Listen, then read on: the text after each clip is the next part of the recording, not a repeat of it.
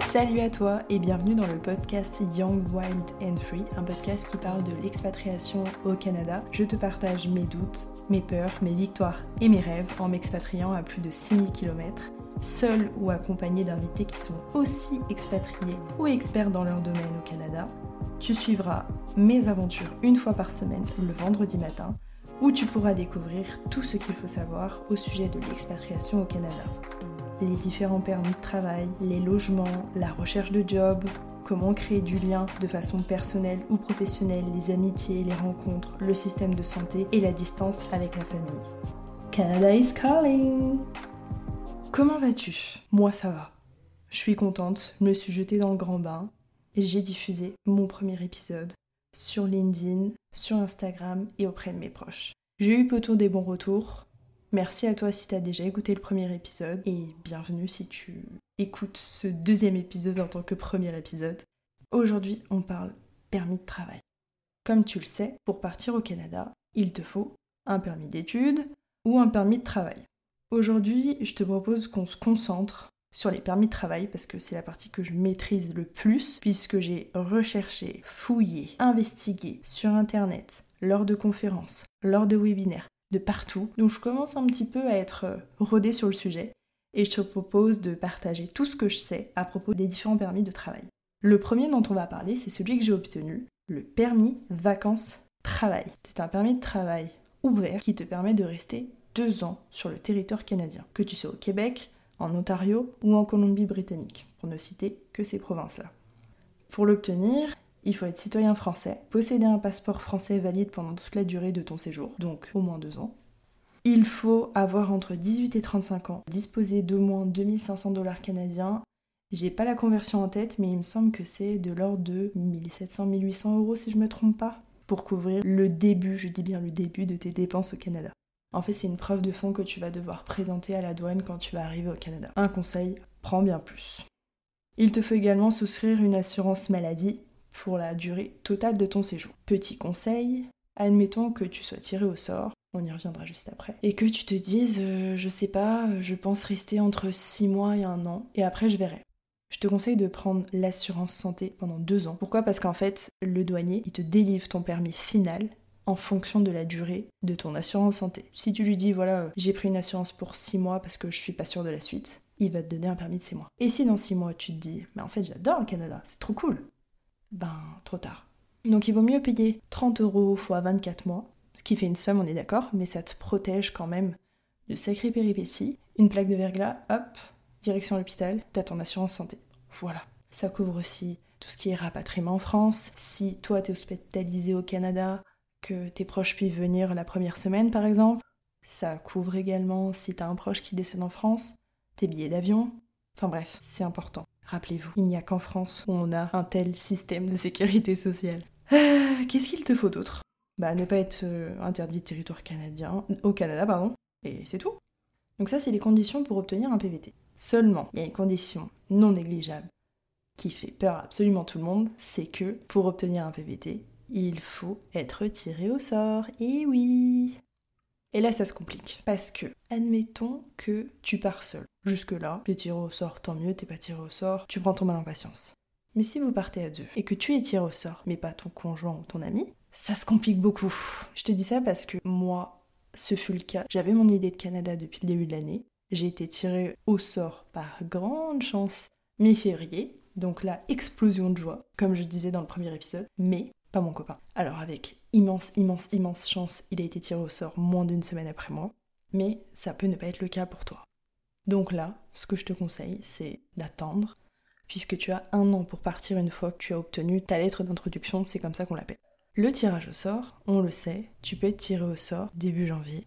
Non mais attends, il y a quelque chose que je t'ai pas expliqué. C'est quoi ce tirage au sort? En fait, quand tu t'inscris sur le site de l'immigration officiel du gouvernement canadien. Tu vas rentrer tes, coordonnées, ton nom, ton prénom, ton lieu de naissance, des informations sur tes parents, passeport, etc. Et du moment que tu as fait ça, Je le répète, il faut que ce soit exclusivement sur le site internet de l'immigration officielle du Canada et pas sur un autre site parce qu'évidemment il y a toujours des petits malins qui tirent profit, euh, qui prennent l'avantage sur ce genre de situation et euh, qui vont créer des faux sites, des fausses formations, programmes, que sais-je, pour vous faire croire que vous allez être tiré au sort ou que vous allez avoir un PVT plus facilement. C'est faux.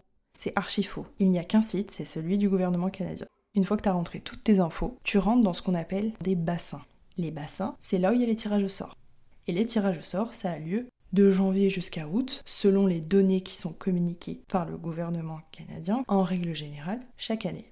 Cette année, la donne a été différente, puisque nous sommes aujourd'hui le 18 mai, et il n'y a plus de tirage depuis fin février. Gardons espoir. On peut se dire que effectivement, il va y avoir de nouveaux tirages au sort. Il faut toujours garder espoir. Peut-être qu'ils vont en remettre au cours de l'été. Il y a eu aussi une grève des agents de l'immigration qui fait que peut-être que ça a pris du retard. Mais c'est des tirages qui ont lieu toutes les semaines ou voire toutes les deux semaines, le lundi en fin de journée. Tu peux être tiré au sort en janvier, comme en mars, comme en juin, comme ne jamais être tiré au sort, ce que je ne te souhaite pas évidemment. Je suis sur beaucoup de groupes sur Facebook, type PVTiste, PVT 2023-2022, etc. Et je vois malheureusement des gens qui sont inscrits depuis 2021 et qui n'ont pas été tirés au sort. Ça me fait vraiment de la peine pour eux parce que l'attente est tellement longue. Alors moi, elle n'a pas été très longue, pour certains, ça peut être vraiment long quand ça se compte en années. Tu pars tout seul, tant mieux. Tu pars accompagné. Quelles sont les solutions qui se proposent à toi? T'as la solution conjoint de fait. Conjoint de fait, c'est vous vivez ensemble depuis plus d'un an. Vous pouvez prouver avec des justificatifs type facture, bail, compte joint, compte commun, je sais plus, qui permettra aux douaniers, une nouvelle fois, de prouver que vous n'êtes pas ensemble depuis 4 jours.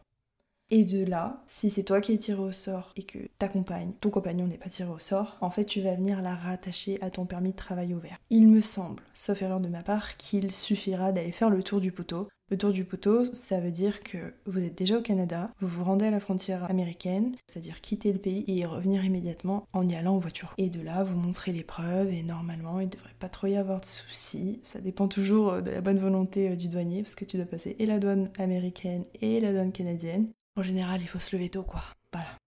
T'as aussi la possibilité, si t'as déjà fait un PVT, d'en faire un deuxième. Alors là, il y a très très très peu de gens qui le savent, mais il faut passer par un organisme qui, si je ne me trompe pas, s'appelle SWAP.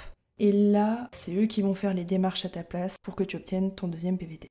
Pour l'anecdote, il y a quelques années, le PVT était de un an et ils l'ont passé à deux ans. Donc on a beaucoup de chance de pouvoir allonger la durée de notre présence sur le territoire canadien.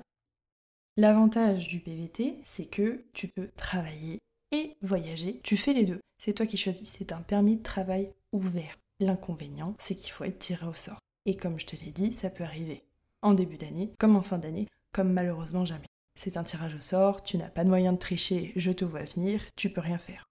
C'est comme ça. Si tu te dis le PVT, c'est trop long, j'ai pas envie d'attendre, je veux vraiment aller au Canada, t'as l'option numéro 2 qui s'appelle le permis jeune pro. Le jeune pro, en fait, tu vas être relié à un employeur. Il faut, avant de partir au Canada, trouver un employeur à distance qui va en fait faire les démarches administratives pour toi. L'avantage, c'est que tu es sécure dans le sens où tu as un employeur, donc tu arrives, tu sais que tu as une garantie financière finalement. L'inconvénient, c'est que vu que tu es relié à ton employeur, si ça se passe mal pour X raisons, il peut y avoir tellement de raisons finalement, bah en fait tu te retrouves euh, les mains liées avec lui. Donc s'il décide de te licencier, ben t'as pas non plus 6 ans pour retrouver un job. Faut se bouger. Et en plus, non seulement il faut se bouger, mais il faut aussi que ton nouvel employeur accepte de ben, refaire les démarches administratives pour toi. Et en général, on va pas se mentir, ils ont pas trop envie. Mais il faut les comprendre. Pourquoi ils ont pas trop envie? Ben, c'est parce que t'es un Français ou une Française qui n'est pas sûr de rester sur du long terme pour eux, donc en fait c'est des démarches qui prennent du temps et qui sont coûteuses pour eux, pour quelqu'un qui va pas forcément rester. C'est pas impossible, mais c'est un peu plus compliqué que le PVT, faut le dire. T'as des secteurs plus simples que d'autres, je pense, comme l'IT, si t'as voilà, quelques années d'expérience, de trois expériences, tu vas trouver facilement. Si t'es dans les finances, alors là, en un claquement de doigts, j'ai envie de dire, je rigole, mais tu vas trouver très très rapidement. Si t'es comme moi dans le secteur marketing com, bah en fait t'as de la concurrence française, t'as de la concurrence selon ton territoire canadienne, et là c'est plus compliqué. Donc le PVT reste pour moi une meilleure option. Pour les conditions, elles sont semblables à celles du PVT, c'est-à-dire qu'il faut être âgé de 18 à 35 ans pour les Français, avoir un passeport valide une nouvelle fois, le temps de la durée du séjour sur le territoire canadien, il faut avoir la promesse d'embauche et ensuite tu vas pouvoir t'inscrire dans les bassins. Mais là en fait, pas de panique, pas de tirage au sort. Enfin si, T'as un espèce de tirage au sort, il me semble, mais il y a beaucoup moins de demandes, donc t'as beaucoup plus de chances automatiquement. On a un peu fait le tour du permis de travail fermé qu'on appelle le jeune pro. Et enfin, tu as la troisième option qui est l'option VIE. Donc le VIE, c'est le volontariat international en entreprise. C'est en fait un service civique qui est effectué à l'étranger. En général, c'est une entreprise française qui a une antenne à l'étranger ou une entreprise étrangère liée à une entreprise française par un accord de partenariat. Et toi, tu dois rechercher donc une mission VIE. Pour participer au VIE, tu dois être âgé entre 18 et 28 ans à la date de ton inscription, être citoyen français, être en règle avec les obligations du service national, donc là tu sais c'est la journée, euh, la journée d'appel je crois, jouir de tes droits civiques, casier judiciaire vierge. Et je crois que pour le PVT, ça peut aussi être demandé, en plus d'une visite médicale, mais c'est pas systématique. Les démarches, bah en fait, elles sont très simples. Tu t'inscris sur le site internet officiel du VIE, tu dois déposer un CV et ensuite tu vas pouvoir, donc par exemple si c'est vraiment le Canada où tu veux aller, tu vas pouvoir rechercher avec euh, les intitulés de poste et la ville des offres d'emploi. Donc en général, tu as le nom de la boîte, la date de commencement de la mission. Les salaires, il me semble qu'ils sont plafonnés. On parlait de l'IT ou des finances tout à l'heure, je pense que tu pourras pas, désolé l'expression, mais péter le score dans ces secteurs-là qui pourraient avoir un salaire plus important selon les villes. En VIE, je pense que c'est pas possible, c'est plafonné parce que c'est du service civique à l'étranger. Et après, t'as plus qu'à appliquer, donc à postuler directement euh, sur le site du VIE. En général, tu peux commencer une mission par exemple à Lyon pendant 4 à 6 mois et ensuite aller euh, au Canada pour suivre la mission. Et il faut savoir que la mission ne peut pas euh, durer au-delà de 2 ans également. C'est des missions de 12 à 24 mois. L'avantage, c'est que tu peux cibler directement, j'ai envie de dire, une entreprise, un poste qui t'intéresse réellement tu postules et tu vois après ce que ça donne. Tu peux également voir le nombre d'applicants, donc le nombre de gens qui ont postulé. L'inconvénient, j'ai envie de dire, ça ressemble un peu au permis de travail fermé aux jeunes pros. Puisqu'en fait, euh, si t'as pas d'employeur, tu peux pas partir. Mais quand t'arrives, voilà, t'as un employeur, t'es secure, t'es safe quoi. Voilà, je crois que j'ai fait un peu le tour des permis de travail ouverts et fermés pour partir au Canada. Je pourrais pas t'en dire plus sur les permis d'études parce que j'y connais pas grand chose parce que moi j'ai terminé mes études depuis déjà deux ans. Donc je t'invite à te renseigner sur internet puisque c'est notre meilleur ami. Dans tous les cas, si tu es intéressé par le PVT ou le permis jeune pro, donc le permis de travail fermé, je t'invite à te renseigner et à te rendre sur le site PVTiste. C'est une aubaine, une mine d'or d'informations. Tu trouveras absolument tout ce dont tu recherches. Tu peux aller sur des blogs, des retours d'expérience de personnes qui sont allées à Montréal ou à Vancouver. Mais le site PVTiste, c'est celui qui t'explique pas à pas comment remplir les informations demandées par le gouvernement canadien. Parce que pour info, quand tu vas te rendre pour la première fois sur le site de l'immigration canadienne, bon courage parce que le site il est complètement archaïque, vieillot, il bug tout le temps. Des fois tu rentres tes informations, en fait faut que tu recommences parce qu'il a planté. C'est pas de ta faute, c'est pas ta connexion, pas de panique, c'est eux. D'ailleurs, tellement de connexions que ça plante tout le temps. Donc le site PVTIS, c'est vraiment, c'est le doudou, j'ai envie de dire, c'est l'élément rassurant qui t'explique à telle étape, il faut faire ça, n'oublie pas de cliquer sur tel bouton, n'oublie pas d'ajouter tel document, il y a un moment pour obtenir le PVT, il faut refaire son CV sans photo, sans adresse, sans information euh, très personnelle, pas d'âge, enfin il y a des différences dont on parlera dans un prochain épisode, mais il y a des différences dont il ne faut pas mettre sur le CV que l'on envoie à l'immigration canadienne. Et bah ça, PVTiste, il te dit tous les conseils pour réussir à obtenir ton PVT parce que oui, il y a des refus, existe. C'est rare, mais ça existe. Sache quand même que si voilà, tu as fait une gourde par exemple dans ton nom par stress ou, oubli, et que par exemple malheureusement ton permis est refusé, les frais que tu auras avancés, donc 346 dollars, ce qui correspond à 200... 250 euros si je me trompe pas, ces frais-là te seront remboursés. Mais ne t'inquiète pas, il faut être positif et se dire que tu vas avoir ton PVT sans souci.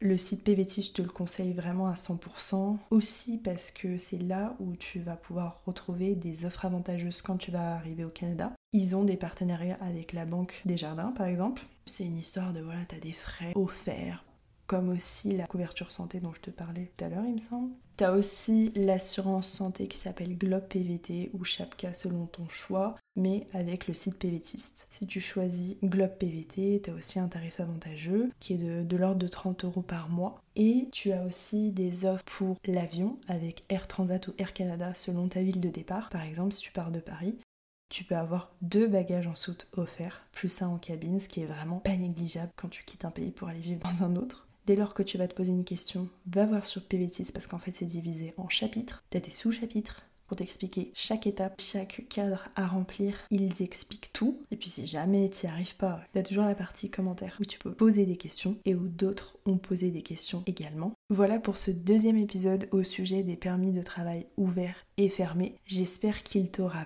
plu. Merci pour ton écoute et puis je te dis à vendredi prochain pour le prochain épisode. À tantôt comme on dit à Montréal.